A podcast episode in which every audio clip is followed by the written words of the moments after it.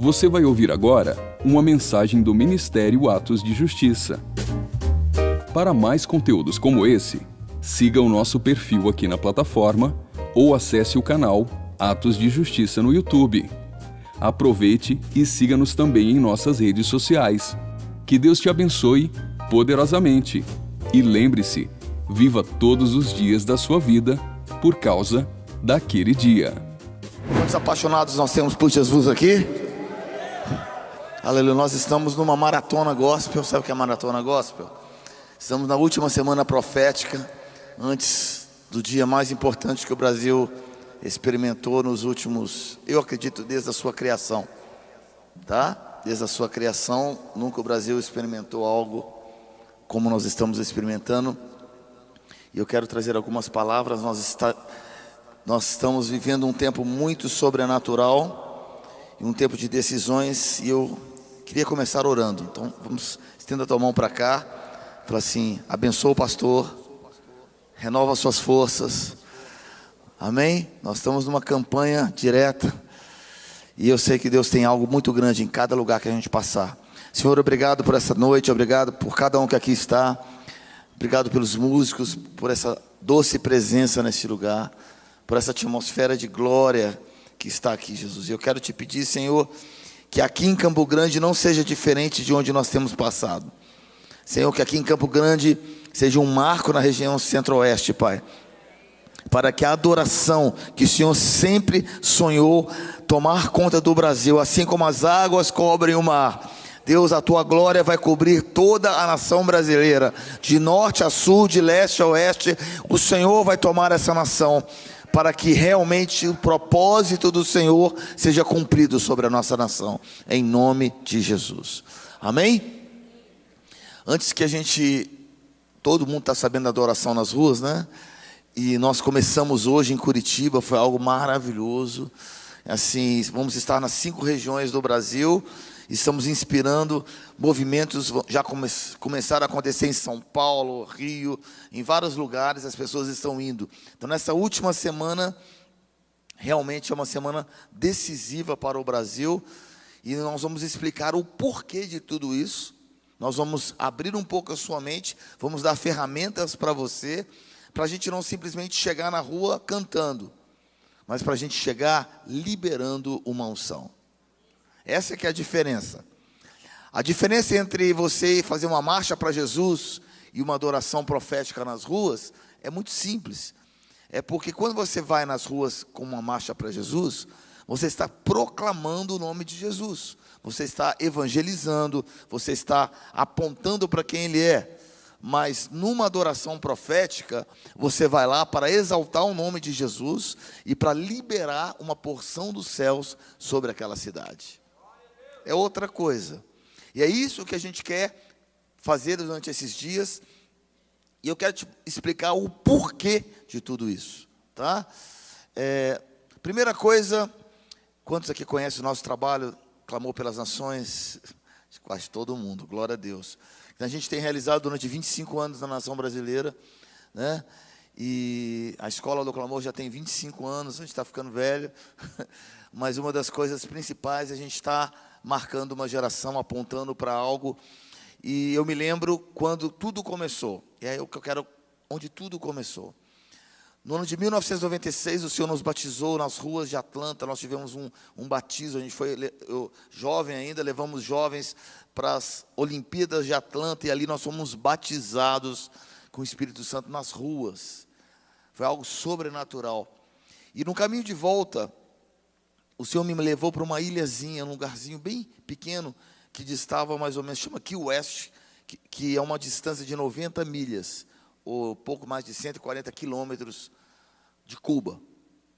Quando eu cheguei ali, tem uma placa e dizia assim: em homenagem a todos os cubanos que tentaram atravessar para os Estados Unidos na busca da liberdade. Quando eu olhei aquilo, isso foi em julho de 96, eu comecei a chorar compulsivamente, não consegui me controlar. Eu estendi as minhas mãos e comecei a profetizar liberdade, liberdade, liberdade para Cuba. E Deus falou comigo assim, quando eu terminei, em prantos, todo mundo olhando para mim, era eu, dois amigos. Deus falou: agora eu quero que você atravesse para o outro lado e vá conhecer essa nação sofredora. Eu levei um susto. Eu imaginava que eu ia lá orar e voltar e esquecer. Começou um trabalho de, que perdurou por 17 anos. Tá? De 97 até 2014, faz as contas aí melhor que eu, nós fizemos um trabalho contínuo de praticamente todos os anos irmos levar ajuda, a gente passava 15 dias. Eu não fui missionário em Cuba, mas eu fiz missões todos os anos, durante 17 anos praticamente. Nós íamos levar ajuda humanitária, levávamos remédios, levávamos ofertas, nos envolvemos com a igreja, treinamos a igreja, ajudamos a igreja. E o porquê de tudo isso? Porque nós vimos uma realidade de um país que sofre, um país debaixo de um de uma potestade espiritual. Como assim, pastor? Que potestade é essa? A mesma potestade que está atacando o Brasil, queridos. A mesma potestade que está em 2 Coríntios capítulo 10, que diz assim: As armas às quais nós lutamos não são humanas, mas elas são espirituais. E aliás, não lutamos segundo os padrões humanos. Eu gosto desse versículo, versículo 3, que está em 2 Coríntios 10, 3 as armas que nós lutamos não são segundo o padrão deste mundo, mas as armas pelas quais nós lutamos, ao contrário, são poderosas para destruir fortalezas. Fala comigo, fortalezas. Destruir argumentos e toda pretensão que se levanta contra o conhecimento de Deus e levando cativo todo pensamento para torná-lo obediente a Cristo. Nós estamos vivendo essa potestade ao redor da nossa nação. E nós, eu estava conversando com o Gui Ricardo, onde ele está, sumiu, desapareceu. Ele, a gente estava conversando sobre isso, que como nós fomos pegos de surpresa, nós não sabíamos que os nossos jovens estavam tão absorvidos por essas potestades. Nós não sabíamos que as faculdades estavam tão impregnadas de mentiras. A gente foi pego de surpresa, a igreja está atônita nesses dias, perguntando aonde foi que nós erramos, de não perceber esses espíritos demoníacos se aproximando tanto dos nossos jovens, ideologia de gênero, morte, como que nós ficamos tão omissos? Na verdade, a gente se preocupou tanto de fazer a igreja crescer, que nos esquecemos de fazer a igreja povoar os céus e não encher templo. Vivemos uma geração que tudo era entretenimento, tudo tinha a ver com palco, luzes, ação, música, mas esquecemos dos detalhes de discipular uma geração. E nós não discipulamos os nossos jovens. E hoje nós estamos pagando um preço muito caro. A igreja, por outro lado, ela cresceu. A igreja, por outro lado, ela desenvolveu. E nós ficamos mais afastados, porque a igreja, a luz brilhou. Então, revelações e revelações são claras na igreja, mas nós perdemos o discipulado dos nossos jovens. Bem, eu vou falar por mim. Primeira vez que eu fui a Cuba, eu vi essa realidade, esses, esses espíritos estavam ali. É, eu vi uma mentira, era mentira, tanta mentira. E a mentira falada continuamente na mesa do povo. Queridos, aquilo que a gente está assistindo hoje com os nossos próprios ouvidos e olhos, né? Pastor, você não tem medo de falar? Nunca, você não tem medo de falar em Cuba, vou ter medo de falar na minha própria nação. Eu já fui preso quase duas vezes, detido. Vou ter medo de falar no Brasil. Querido, preste atenção. É tanta coisa acontecendo, mas a primeira vez que eu fui, eu vi essa realidade. Um jovem me pegou pelas mãos e disse assim: Me tira desse país, porque eu vou te servir como. Vou ajudar você o resto da minha vida, mas me tira dessa prisão. E esse espírito ele vai aprisionando as pessoas. A pressão na mente é algo tão terrível. E eu me lembro que a gente, quando desceu do avião, eu, eu, eu, peguei um voo de Havana para o Rio de Janeiro. Quando o avião pousou no Rio de Janeiro, um grupo de pessoas começaram a gritar dentro do avião de um partido político que eu não vou falar para não me comprometer, que eu tenho muito medo de me comprometer, mas esse, o líder estava preso e está solto agora, mas, mas eu não vou falar de quem é para não comprometer. Eu estou preocupado com isso. Queridos, brincadeira. É isso mesmo. Tinha um grupo de pessoas do Partido das Trevas dentro da do. Se você não gosta de mim, não tem problema, queridos. Não tem problema. Eu só quero falar para você aquilo que a minha vida, o meu testemunho, tá? Não é o que eu acho, o que eu penso. Eu não penso isso desde hoje, não. Eu penso isso desde 1997.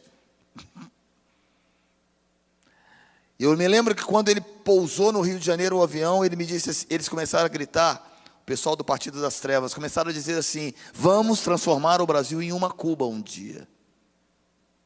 Isso foi em mil, fevereiro de 1997. Muitos nem nascidos eram. Já existia um plano diabólico para que algo acontecesse na nossa, nossa nação. E nós estamos diante da batalha final. Diga para o teu irmão: estamos diante de uma batalha. E nós perdemos uma batalha. Nós perdemos, nós, aliás, nós estamos diante de uma guerra, mas nós perdemos algumas batalhas. Por quê? Porque nós não discipulamos os jovens. Porque nós olhamos para os templos, olhamos para as, olhamos para muitas coisas, mas nós esquecemos. E eu volto a te dizer, nós perdemos. Outra coisa que a gente precisa entender, Êxodo capítulo 32, idolatria. Fala comigo, idolatria. A igreja se tornou uma igreja idólatra. Quando nós fizemos nomes, fizemos construções de coisa, mas nós perdemos de tantas coisas, mas nós perdemos a simplicidade. E à medida que nós perdemos a simplicidade, nós criamos ídolos. Queridos, se nós deixamos de discipular, se nós deixamos e criamos ídolos, o que acontece? O pecado está em evidência. E a Bíblia fala em 2 Crônicas 7,14: Se meu povo, que se chama pelo meu nome, se humilhar. Deus está dizendo, queridos, nós queremos livramento ou nós queremos arrependimento? Se essa noite nós estivermos orando pelo Brasil, simplesmente, Senhor, livra a nossa nação, Deus não vai fazer nada. Se essa noite nós clamarmos e eu expor para você, talvez poucas pessoas conheçam tão bem a realidade de uma família que vive dentro de um regime comunista como eu. Não é porque eu quis, porque eu vivi lá. E eu não estou aqui para amedrontar você, estou aqui para te mostrar uma realidade do nosso pecado. Daniel capítulo 9: Senhor, nós pecamos, nós nos afastamos de Ti.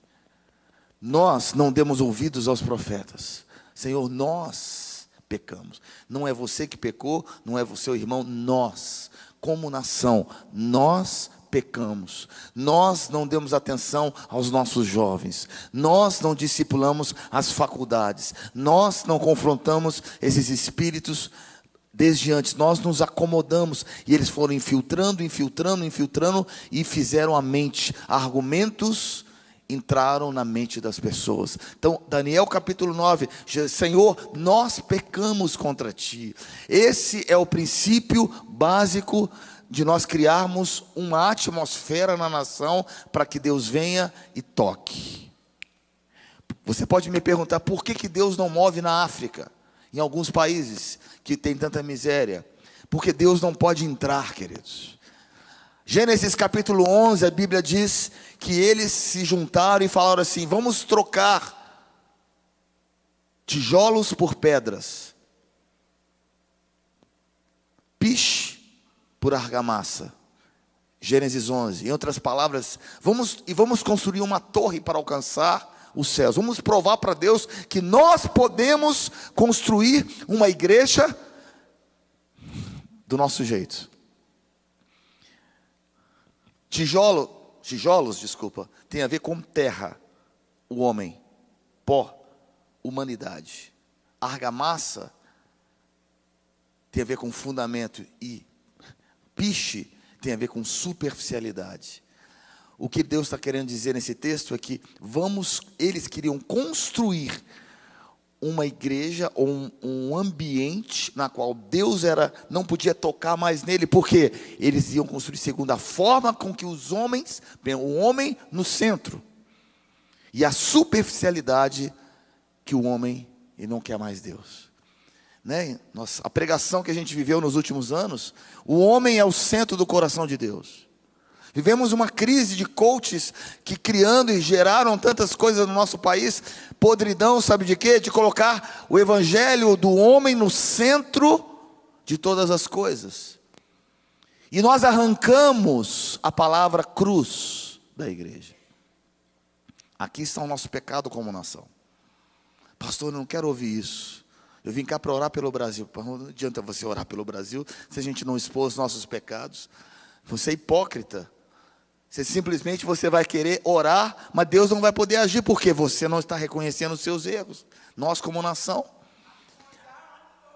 E sabe de uma coisa, queridos? Deus, o que, que acontece com ele? Ele do alto, em Gênesis capítulo 11, ele desceu e viu. Se ele não entrasse, eles falavam todos uma língua só. Se ele não entrasse, o homem se tornaria intocável porque Deus não podia tocar mais nele. Então o que, que ele fez?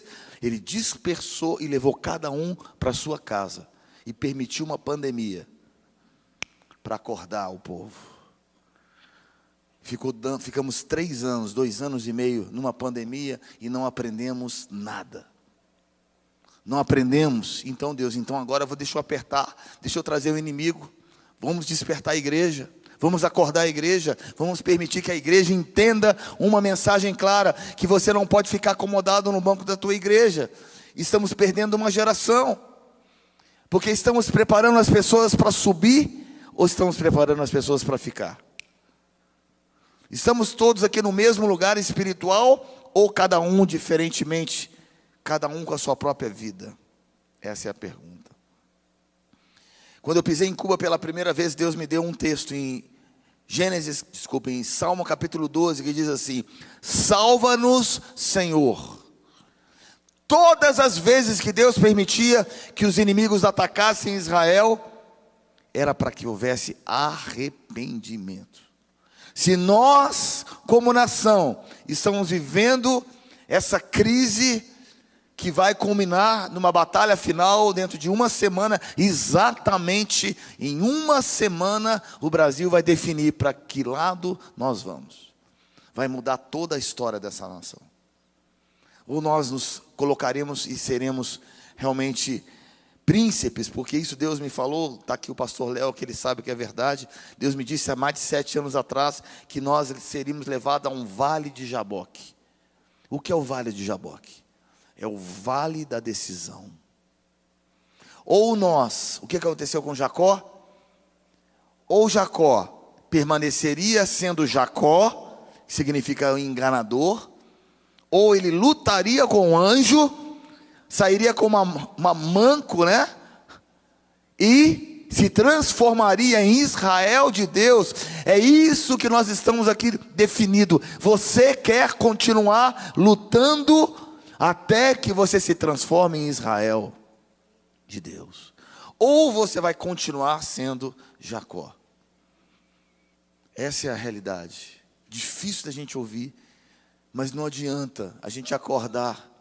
Não adianta a gente acordar isso daqui a uma semana. Não adianta a gente acordar daqui a um mês. Deixa eu te contar uma experiência, porque eu hoje moro fora do país e eu tive a oportunidade de ir à Colômbia uma semana depois das eleições e Deus me levou num conselho profético da Colômbia. E eu sentado ali, conversando com os profetas, a pergunta era: o que, que aconteceu aqui? O que, que aconteceu aqui, queridos? Hoje a Colômbia, a Colômbia hoje, não sei se você sabe, soltaram todos os presos políticos, soltaram, legalizaram a cocaína e a coisa está de mal em pior, a situação está terrível. E a igreja é grande, a igreja é punjante, a igreja é numerosa na Colômbia. Muitos movimentos nasceram das igrejas colombianas, G12 e tantas outras coisas que aconteceram e abençoaram o Brasil, ou confundiram o Brasil, não sei, mas abençoaram o Brasil. Deixa eu dizer uma coisa, a resposta dele foi essa que eu disse: nós oramos por livramento, mas nunca oramos por arrependimento. Nós não chamamos a voz profética, nós não trouxemos a glória de Deus para cá. E por causa disso nós estamos sofrendo. Só que hoje, fala para o teu irmão, hoje, nós temos uma outra oportunidade da gente tomar uma decisão.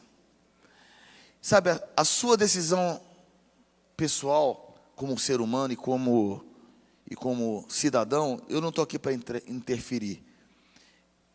Eu estou aqui para te mostrar uma, algo espiritual. Abra comigo agora, por favor, em 2 Crônicas, capítulo 20.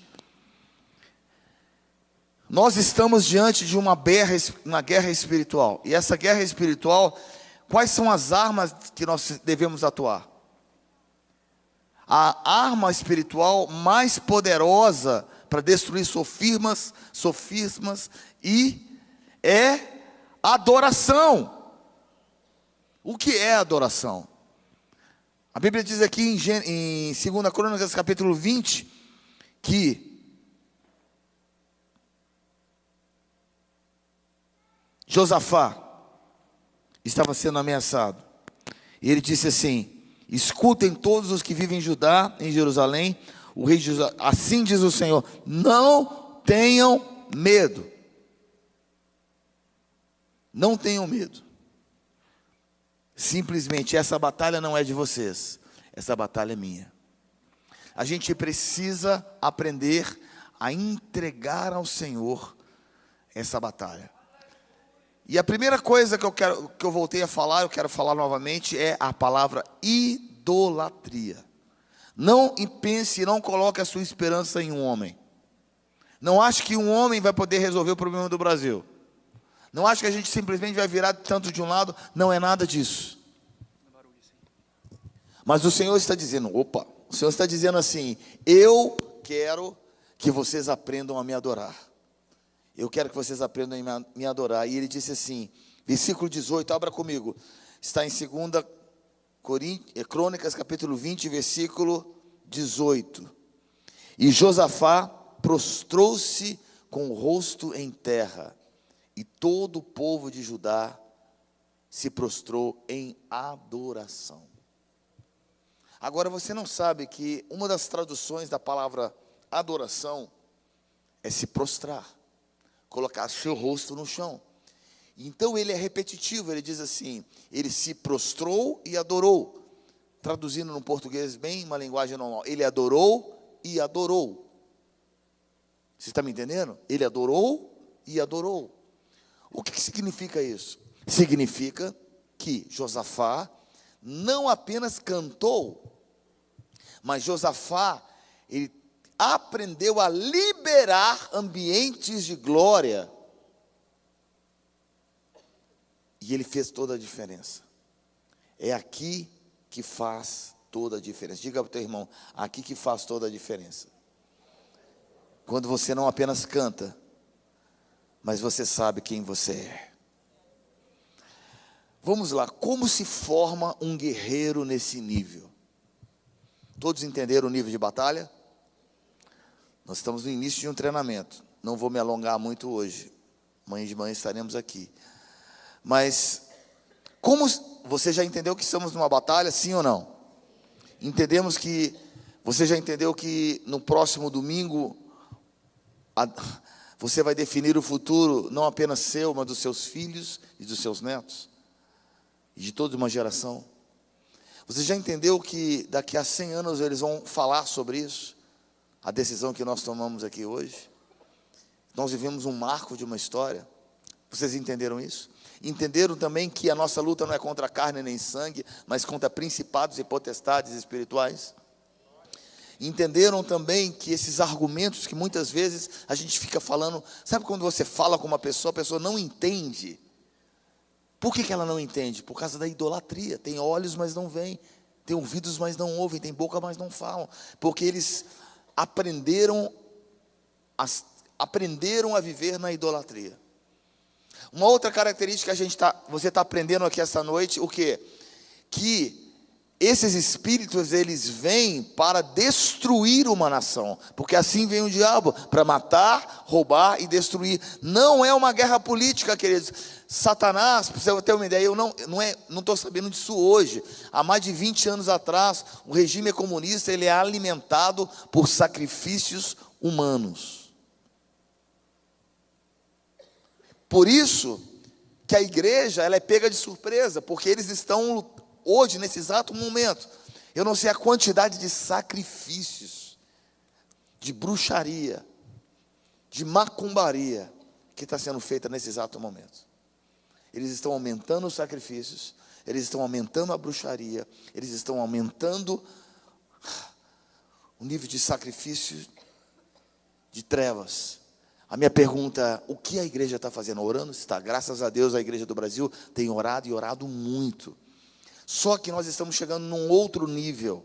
Você está me entendendo? Nós estamos chegando num outro nível, que é um nível onde não apenas as orações estão batendo, nós precisamos ir passar para um outro nível. Qual é o nível mais alto? É adorarmos e adorarmos. Vocês, estão me acompanhando? Vocês estão entendendo?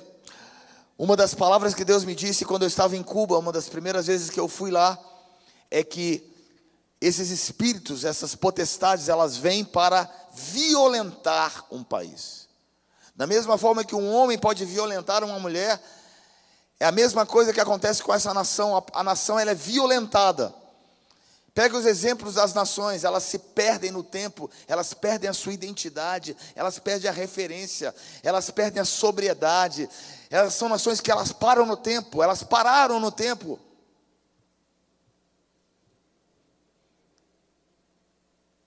Não sei se você sabe, Cuba foi uma, foi uma nação rica.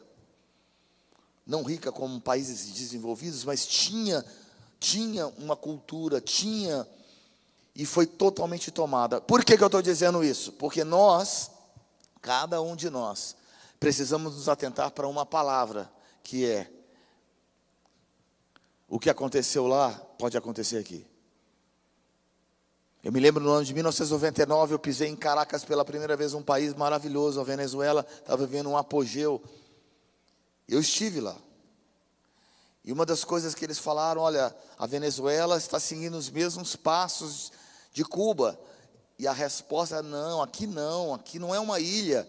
Nós jamais nos transformaremos numa Cuba. Só que esses espíritos começaram a entrar, entrar, entrar. Hoje a Venezuela está pior do que Cuba. Já detectamos então o nosso problema. É importante você detectar a realidade. Agora eu quero falar como nós vamos nos transformar nesses guerreiros de primeira linha. Como transformar um adorador num adorador em adoração. Está me entendendo? Quantos querem entender isso? É mais do que uma informação é uma revelação. É mais do que você simplesmente cantar, é você se tornar um recipiente, um oráculo de Deus. É como se Deus estivesse pedindo para você uma abertura para depositar uma unção dentro de você. É mais ou menos isso. É isso que nós estamos rodando o Brasil, porque nós não precisamos de muita gente, mas em cada lugar nós precisamos de um povo que adora e adora. Em cada região do país, nós precisamos de pessoas que recebam não uma informação e vão para as ruas lá simplesmente cantar nas ruas, mas pessoas que receberam uma porção de Deus. Feche seus olhos por um momento, queridos. Uma porção de Deus. É o que Deus está procurando. Eu uso muito aquele texto, nós estamos há sete dias das eleições. Assim como Josué, Deus deu a, Deus deu a revelação para Josué, qual foi? Dê volta sete vezes ao redor, por sete dias, ao redor de Jericó, e as muralhas vão cair. Só que quando ele recebeu esta revelação, era só Josué que tinha essa revelação. O povo tinha informação. Mas à medida que o as voltas começaram a ser dadas, mais e mais pessoas deixaram de ter uma revelação, uma informação e se tornaram o que? A revelação. O que significa isso? É o toque de Deus, o toque de Deus. Queridos, eu estou aqui durante hoje e amanhã para nós gerarmos ministros e adoradores de, de linha de primeira instância. Estamos aqui para formar vocês, para irmos para as ruas, não cantar, mas adorar em adoração, para depositar algo na sua vida. Você está entendendo? Que você saia na rua e Deus possa tocar você. É uma unção que quebra o jugo, uma unção que vai mudar a sua realidade. Pastor, como fazer isso? Basta a gente deixar o Espírito Santo conduzir todas as coisas. Eu queria que você levantasse as suas mãos e cantasse comigo, mesmo sem instrumento, não tem problema.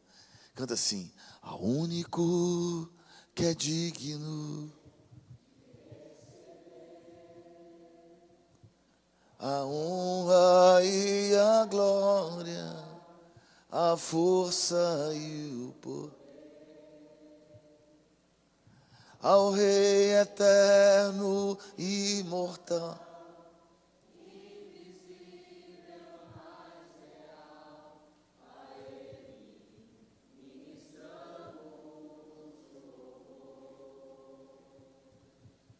Coroamos a Ti, ó Rei Jesus.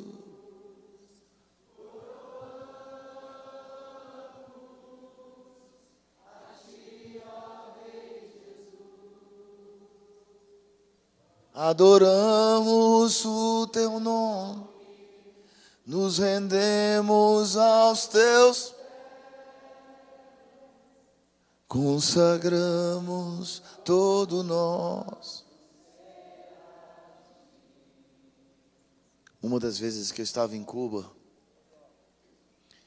nós, o espírito de medo, nós levamos mais de 20 intercessores para aquela nação. Isso foi em 1999.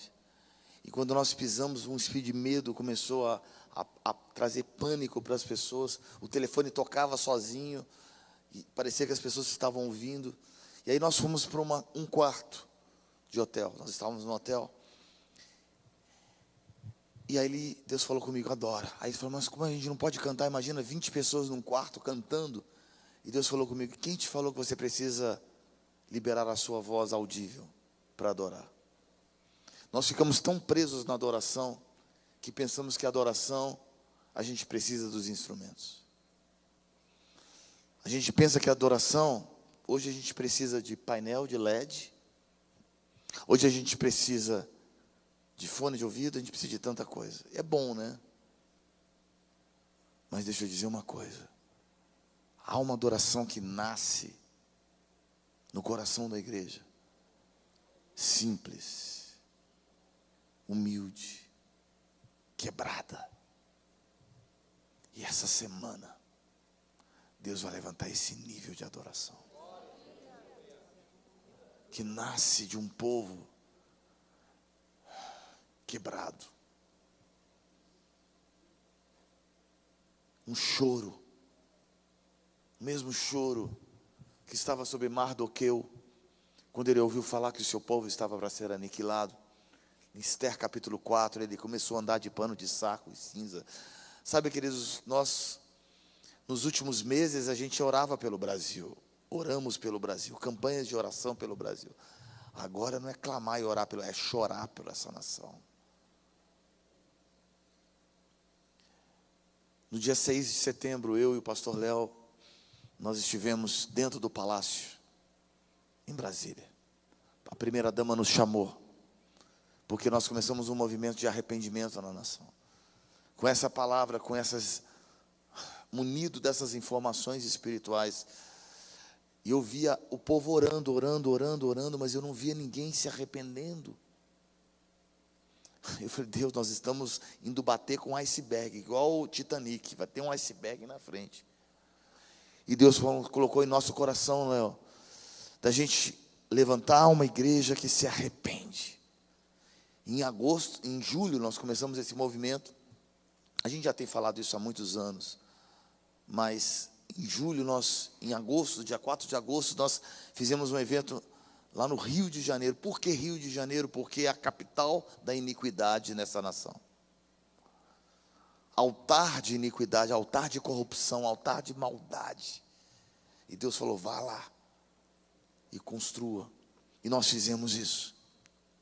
Mais de 5 mil pessoas. Mais de 40 pastores, né, Léo? A igreja lotada, e as pessoas chorando, chorando. E nós começamos a dar nomes aos nossos pecados como nação. O que eu estou falando aqui para você não é algo que a gente deve fazer, já está acontecendo. E ali no final de tudo, a primeira dama assistiu e ela começou a me seguir nas redes sociais. Ela nos chamou para a gente fazer adoração lá dentro do palácio. No dia 6 de agosto, a gente foi. Passamos quatro horas na mesa do presidente, ali no lugar. Depois nós fomos para a sala do presidente. E Deus disse assim: é tempo da gente adorar. Só que tem um detalhe, queridos. Está sendo filmado? Está. Está sendo filmado? Tá.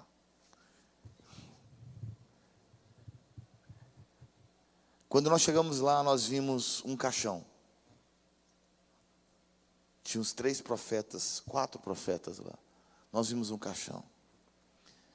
Pastor Léo também viu, foi Léo, uma, uma mudança de governo. E nós ficamos desesperados. Não falamos com ninguém, não falamos com a primeira dama, não falamos com os inteiros, não falamos nada. E eu falei, Senhor, o que, que é? Já é um decreto? Nós vamos perder? E Deus falou, não. Isso aqui, a porta da esperança ainda está aberta, mas o meu povo ainda não se arrependeu. O meu povo ainda não entendeu a gravidade do que está sobre nós.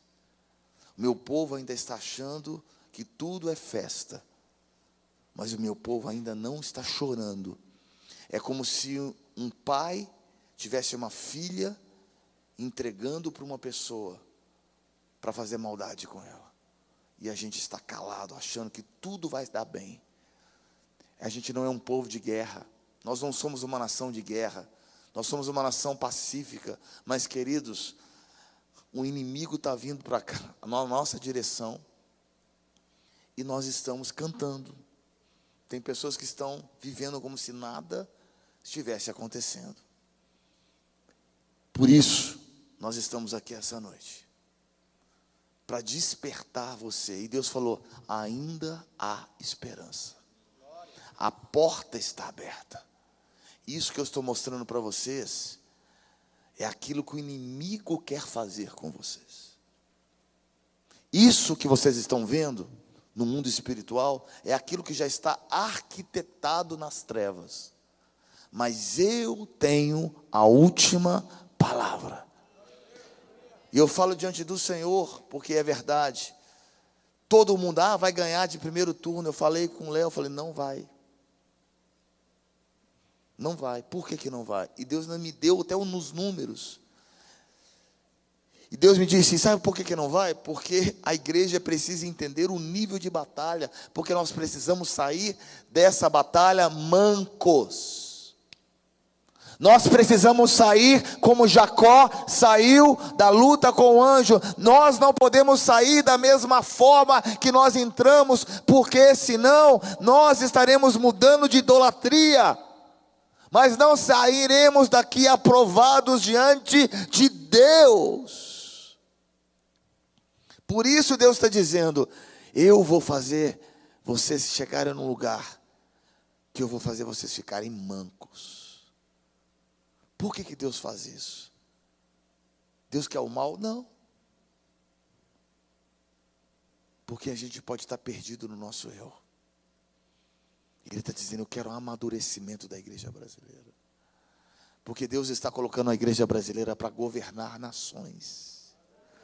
Se nós vencermos essa guerra, haverá uma prosperidade tão grande sobre essa nação em todos os níveis financeira, espiritual. As nações virão para cá beber do que nós temos. Enquanto pessoas vão para os Estados Unidos, alguns países, para buscar pão, as pessoas vão vir aqui buscar pão nessa nação. Acho que você não está me entendendo. O nível de batalha e autoridade, oh, de autoridade que Deus vai dar para o Brasil. Eu estou aqui sentindo a unção do Senhor. Deus vai dar para nós uma autoridade nas nações, uma unção tão grande. E que Deus vai dizer assim: eu vou levar vocês para outros povos, outras nações. E vou fazer com que vocês sejam Israel de Deus. Mas vocês vão ter que passar pelo vale de Jaboque, pelo vale da decisão. E eu quero terminar com um texto que está em 2 Crônicas, capítulo 32. É o texto onde Senaqueribe, o rei da Síria, primeiro, Ezequias era o rei, e Ezequias experimentou um grande avivamento, certo? No capítulo 28, 29, eles experimentaram um grande avivamento, limparam a casa, construíram, fizeram, celebraram a Páscoa. Depois de um grande avivamento vem a prova, para saber o que? Se você merece ser promovido. Deus deu para o Brasil um grande avivamento nos últimos anos, um grande crescimento das igrejas. Deus deu para essa nação autoridade, revelação, homens de Deus. O Brasil produziu homens de Deus. O Brasil produziu escritores, cantores, pregadores, pastores, apóstolos, evangelistas a nível mundial. Queridos, eu moro fora do Brasil, eu quero aqui honrar a nação brasileira. Nós temos pregadores a nível internacional, nós temos adoradores a nível mundial, nós temos evangelistas, nós, oh, tudo que Deus produziu nessa terra nos últimos anos. Ezequias. Mas um determinado momento vem a prova. A prova. E a Bíblia diz que Ezequias está no capítulo 32, de 2 Crônicas, para quem está anotando as referências. Tá? Ezequias estava lá e ele foi cercado por Senaqueribe, que era o rei da Assíria. E ele cercou Jerusalém. E ele começou a escrever cartas, cartas em hebraico, onde o povo entendia. Isso é mídia. A mídia foi contaminada. Cartas de intimidação, vocês não vão ganhar vocês, quem vocês pensam que vocês são? Quem vocês pensam que pode ganhar do rei da Síria? Nós cercamos vocês. Ezequias parou, ouviu aquelas ameaças, eles ficavam no pé do muro gritando em hebraico. E sabe o que ele fez? Aquilo que nós estamos fazendo aqui essa noite. Primeira coisa, ele purificou as águas. Fala, eu, eles purificaram as águas. É tempo de purificar o nosso coração. Não é tempo de você ter medo. É tempo de você purificar o seu coração. Segundo lugar, eles restauraram o muro. Era a gente restaurar a nossa vida, queridos. Bota a tua casa em ordem. Se tem algum pecado na sua vida, pede perdão hoje, porque nós vamos enfrentar uma batalha, uma guerra. Então, santificai-vos, porque amanhã entraremos em guerra. Não é orar, orar, orar e a sua vida está em pecado. Não adianta nada. Que adianta você orar e a sua vida está em pecado? Que adianta você orar, clamar pelo Brasil, você sair daqui, mentir, dormir com a sua namorada, roubar? O que, que adianta? A igreja precisa ser purificada. Agora, se a gente se a gente se purificar, limparmos as águas, restaurarmos o muro, aí entraremos em batalha. Pegou isso aí? Tá, agora eu vou fazer um parêntese. Uma das minhas idas para Cuba, eu estava num lugar, tinham duas mil pessoas, lotada a igreja. E eu estava cantando uma canção, cadê o tecladista? Tecladista, músicos não podem deixar de trabalhar. Eu me lembro que nós estávamos ali na igreja, sabe o que aconteceu? Nós começamos a cantar uma canção, não sei se vocês lembram dessa canção, antiga nossa do clamor pelas nações. E a liberdade será a canção do meu coração. E a liberdade será a canção do meu coração. Eu sou livre, livre para te adorar. Eu sou livre, livre para te adorar. Não vou mais olhar atrás, meu passado não me importa mais. Eu sou livre. Estava cantando essa música. Quando de repente um guarda apareceu lá atrás na igreja. E eu estava aqui, pregando aqui. Duas mil pessoas. E todo o movimento comunista, todo o país comunista. As igrejas são vigiadas.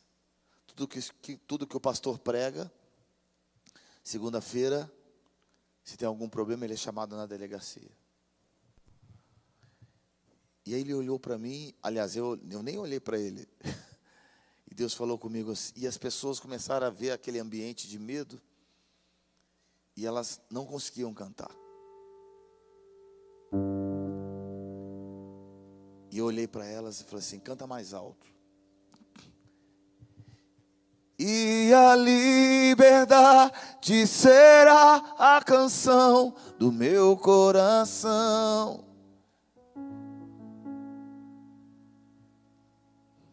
Eu sou livre, livre para te adorar.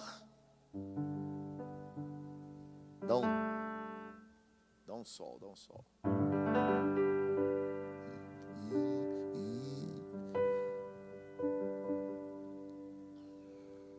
Nós começamos a cantar e de repente o Espírito Santo começou a nos tomar ali, queridos. Quando de repente ele, as pessoas não conseguiam cantar. Será a canção do meu corpo. Sobe o tom, tá abaixo.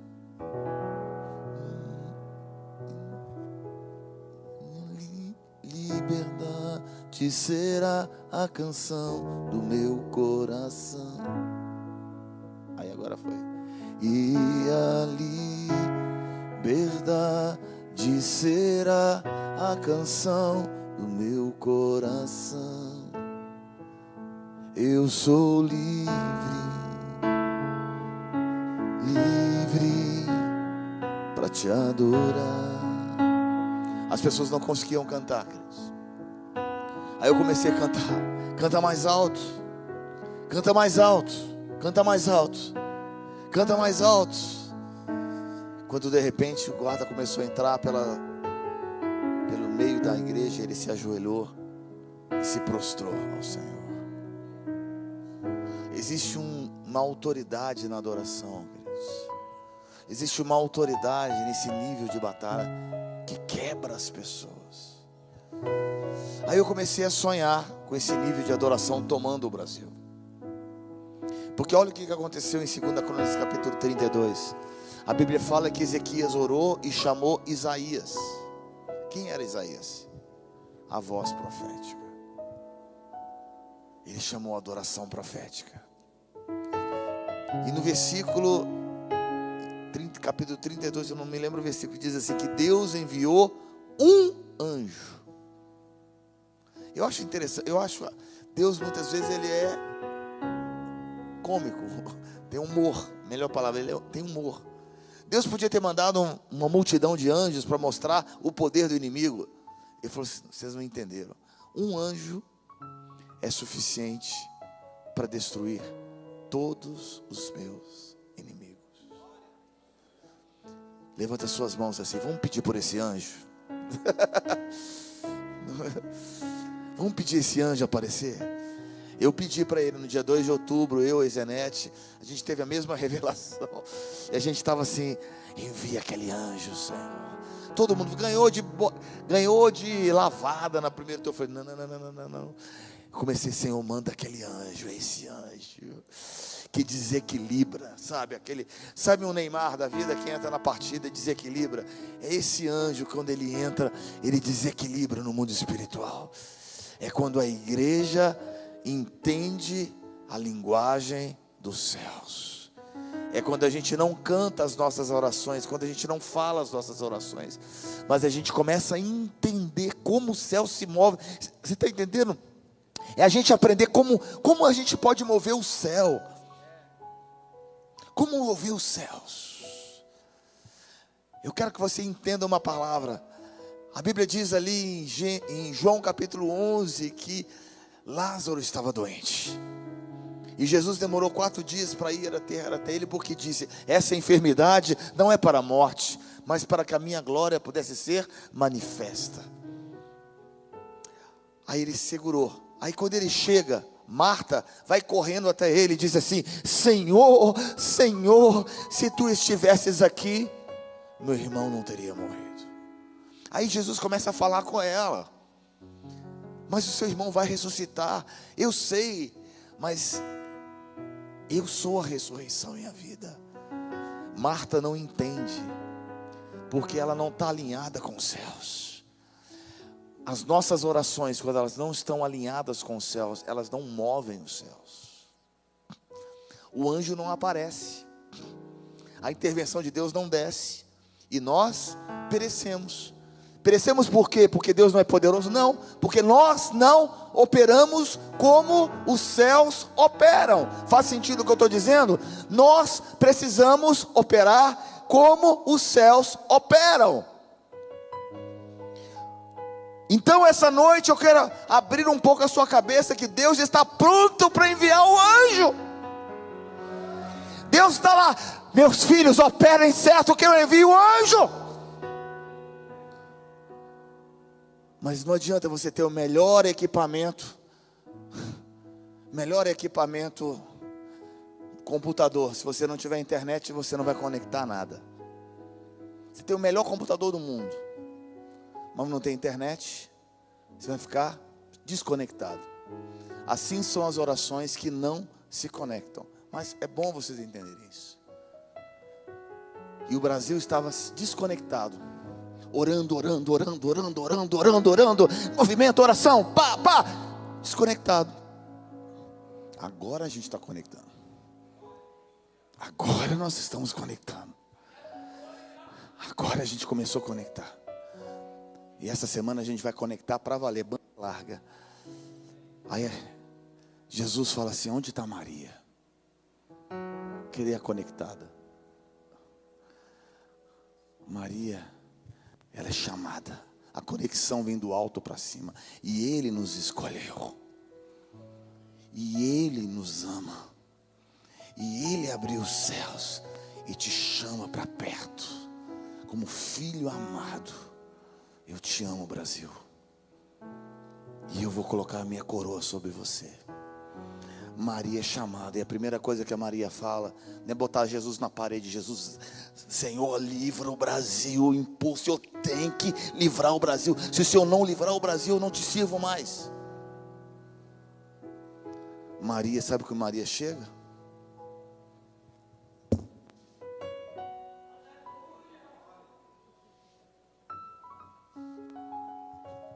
Ela se prostra, ela adora. Aí ela fala a mesma frase que Marta falou: Senhor, se tu estivesses aqui, meu irmão não teria morrido. Só que a frase que Maria fala é uma frase conectada. E ela começa a chorar, porque ela, quem adora se conecta. Quando ela começa a chorar, Jesus chora. Meu Deus. Fala assim: Meu Deus. Olha aquela cena, aquele ambiente de uma mulher que adora e faz Jesus chorar. É capaz de fazer uma pedra ser removida e um morto ressuscitar. Durante esses dois dias que nós estamos aqui, eu só quero compartilhar com vocês a chave para destravar essa nação. Me entendam bem. Não é que você não deva orar, mas é destravar dentro de você os ambientes de Deus.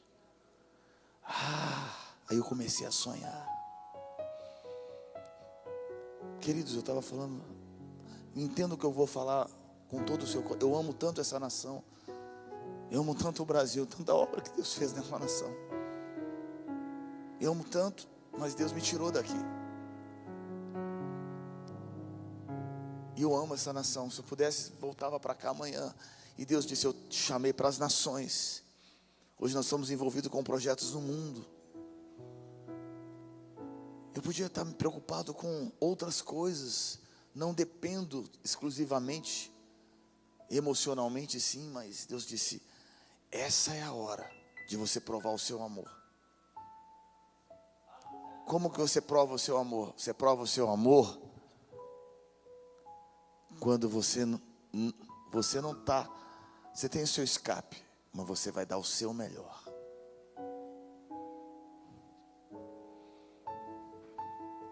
E Deus me disse: imagine o Brasil inteiro adorando e adorando.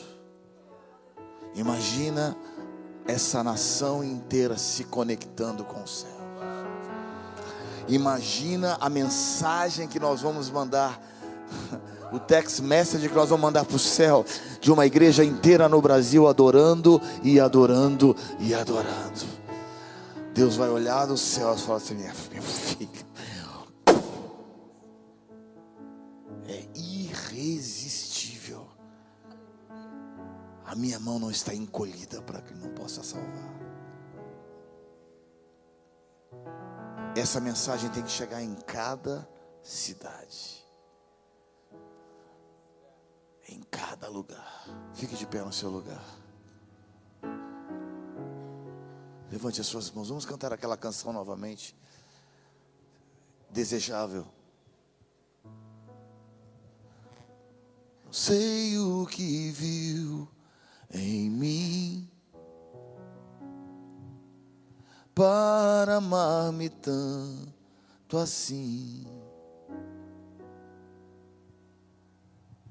Tanta paciência, tanta misericórdia, e me fizeste desejável para ti. Me escolhestes antes que eu dissesse sim tanta graça que eu não pude resistir. Me chamaste pelo nome, me compraste com teu sangue e me fizeste desejável para ti. Levante as suas mãos e cante assim. Leva-me, Senhor, a tuas câmaras de amor apaixono mais por ti. Leva-me, Senhor, dentro do teu coração, onde encontro meu lugar. Em ti cante, leva-me, Senhor, a tuas câmaras de amor onde me apaixono mais por ti. Leva-me, Senhor, dentro do teu coração. Eu encontro meu lugar.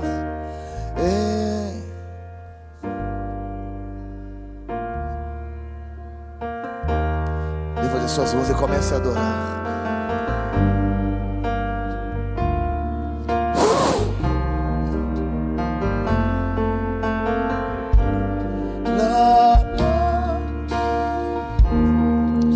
Teu povo, Senhor. Lá, la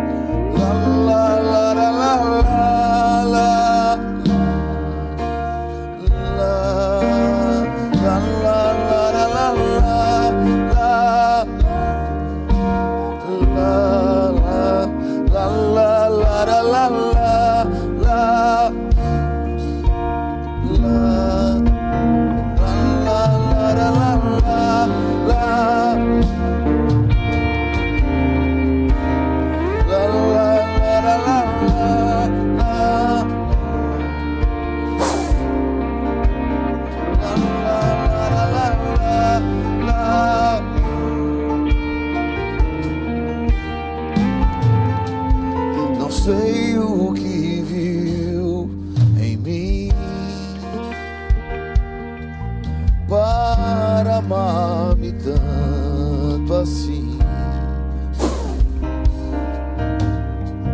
Tanta paciência, tanta misericórdia, e me fizeste desejável para ti. Me escolhestes antes que eu dissesse sim. Tanta graça pude resistir.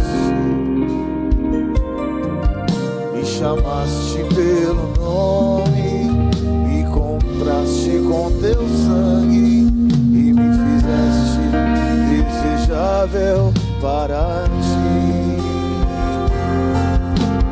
Leva-me, Senhor, a tuas câmaras, apaixono mais por ti.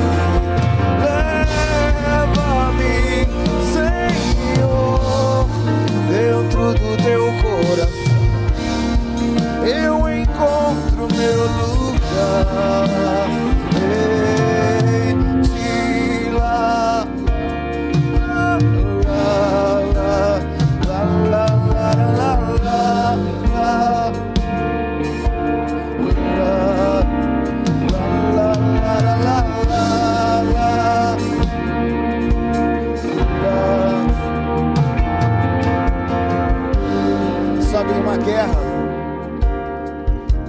guerra,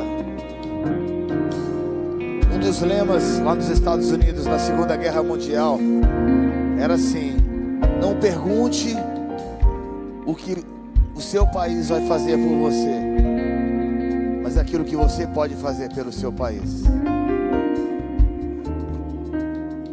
Não pergunte o que as pessoas vão fazer por você, mas a minha pergunta é: o que você pode fazer pelo Brasil? E Deus está listando um povo essa noite.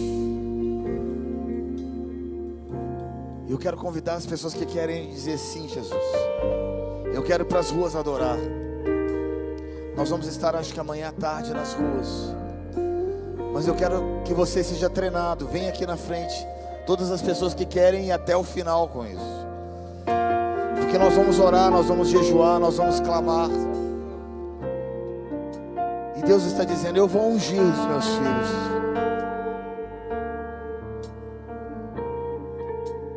La la la la la la.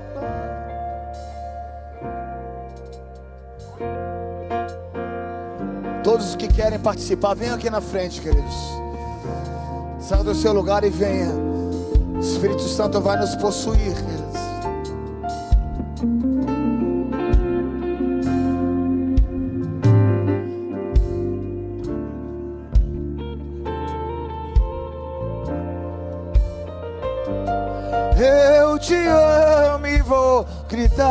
Pro mundo inteiro ouvir.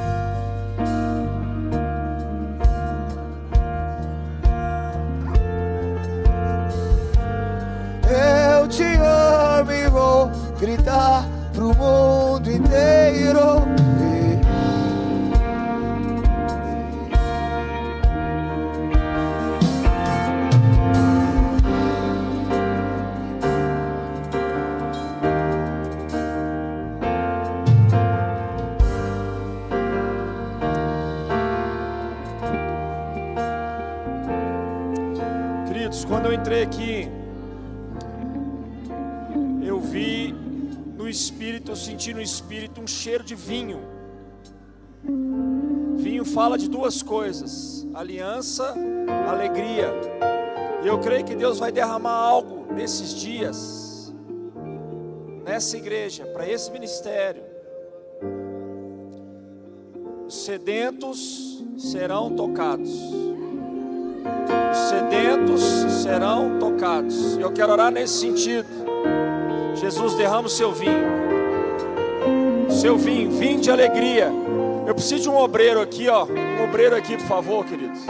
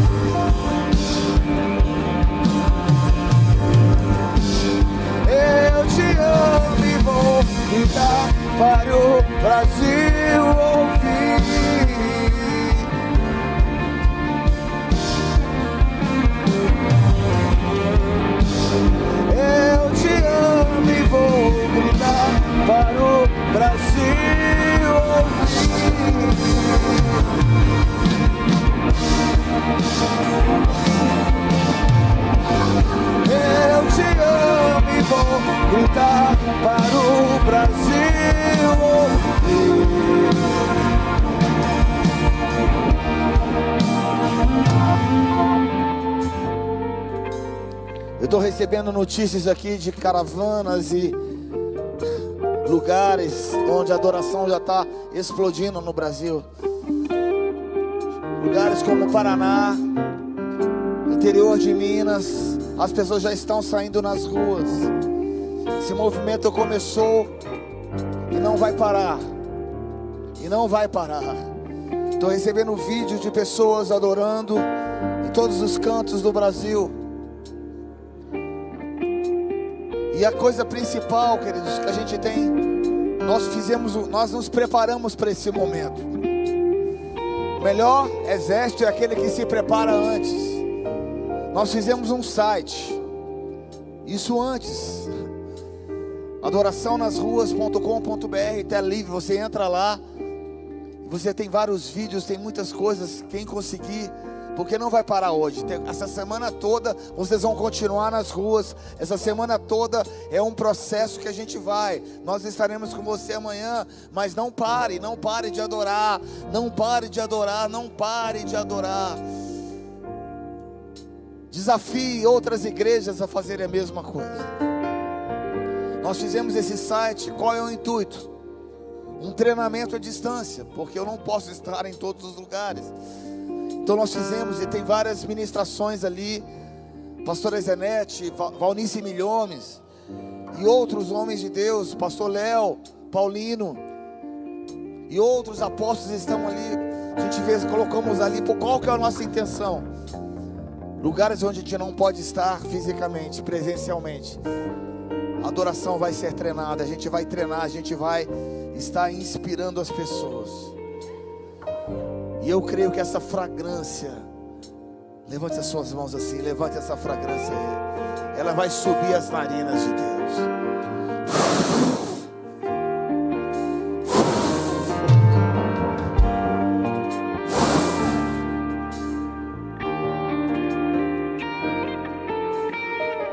Nós vamos fazer um ato profético para a gente terminar essa noite. A Bíblia fala que Josué deu sete voltas e na sétima volta ele liberou um grito. A gente não entende o que significa o grito que aquele povo deu diante das muralhas. Foi o grito diante de uma revelação, mas é muito mais do que isso. Deixa eu explicar uma coisa para vocês. Um dos componentes da unção, do óleo da unção, tinha um óleo da unção, que eles ungiam todo ali o tabernáculo de Moisés. Um dos componentes daquele óleo era conhecido como ônica, fala comigo, ônica. Essa ônica era um extrato que era extraído de uma concha. Só que essa concha, para se extrair esse óleo, ela não podia ser quebrada, porque ela não abria. A única forma de se extrair aquela unção era através de um som estrondoso. O que, que Deus está dizendo? Existe um som dentro da igreja, que está em Isaías 42. Por muito tempo me calei, mas agora darei gritos, como aquela que está para dar a luz. Existe um som, fala com o seu irmão, você é um instrumento de Deus. Você não está entendendo, não é instrumento, você é um instrumento. Como assim, pastor? Você contém a voz de Deus. Tem uma música dentro de você que Deus colocou. Tem uma unção que Deus colocou aí dentro de você. Você está entendendo? E essa semana nós vamos começar a liberar essa canção. Levante as suas mãos. Nós, os tambores vão começar a tocar. Você vai liberar um som que está dentro de você um som de unção que quebra o jugo e traz a liberdade, é a unção que libera o óleo. Eu vou contar até três e você vai dar um grito, e você vai liberar esse som que tem dentro de você. Isso é contagiante, não é uma informação, é uma revelação. Tambores, tambores.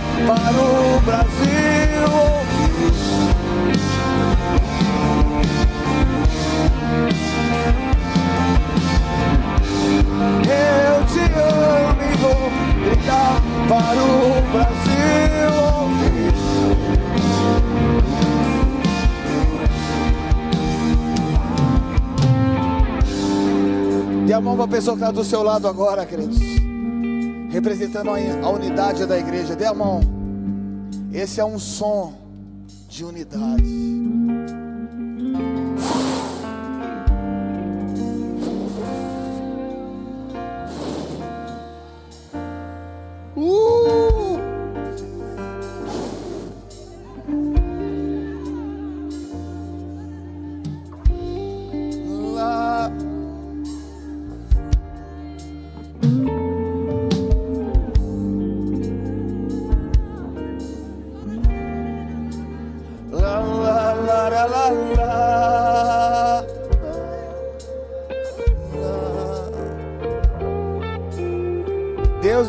Está promovendo a igreja brasileira.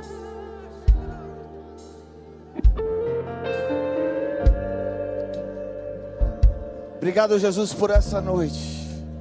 Levante a mão do seu irmão bem alto assim. Fala, Jesus, eu faço uma aliança contigo. Eu faço um pacto com o Senhor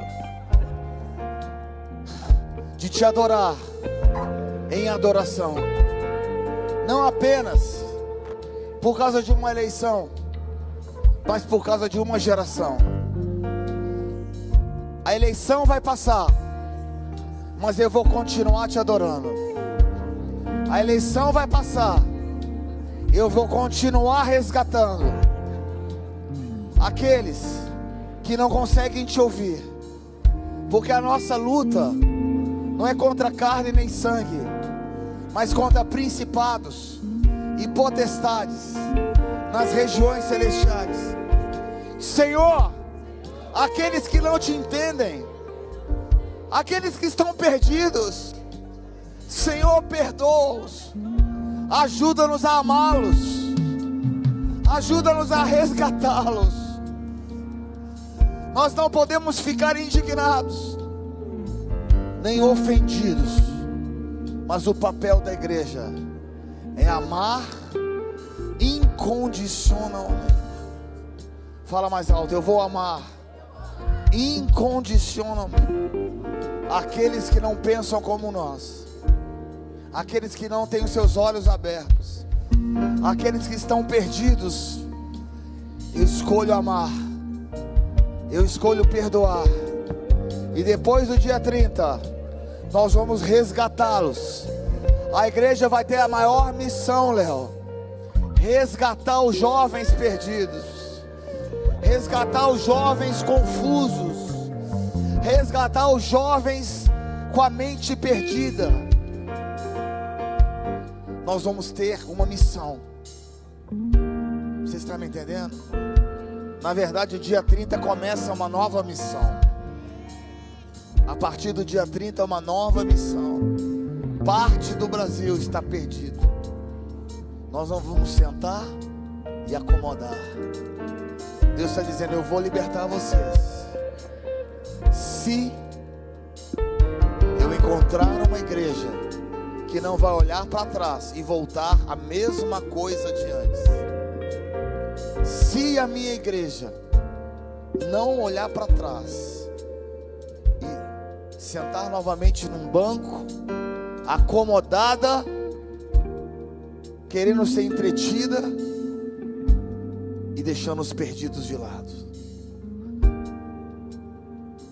Senhor, obrigado por essa noite, Senhor. A consciência da tua glória está aqui neste lugar. É isso é o suficiente para que o Senhor se manifeste no nosso meio. Dê um forte aplauso ao Senhor, querido.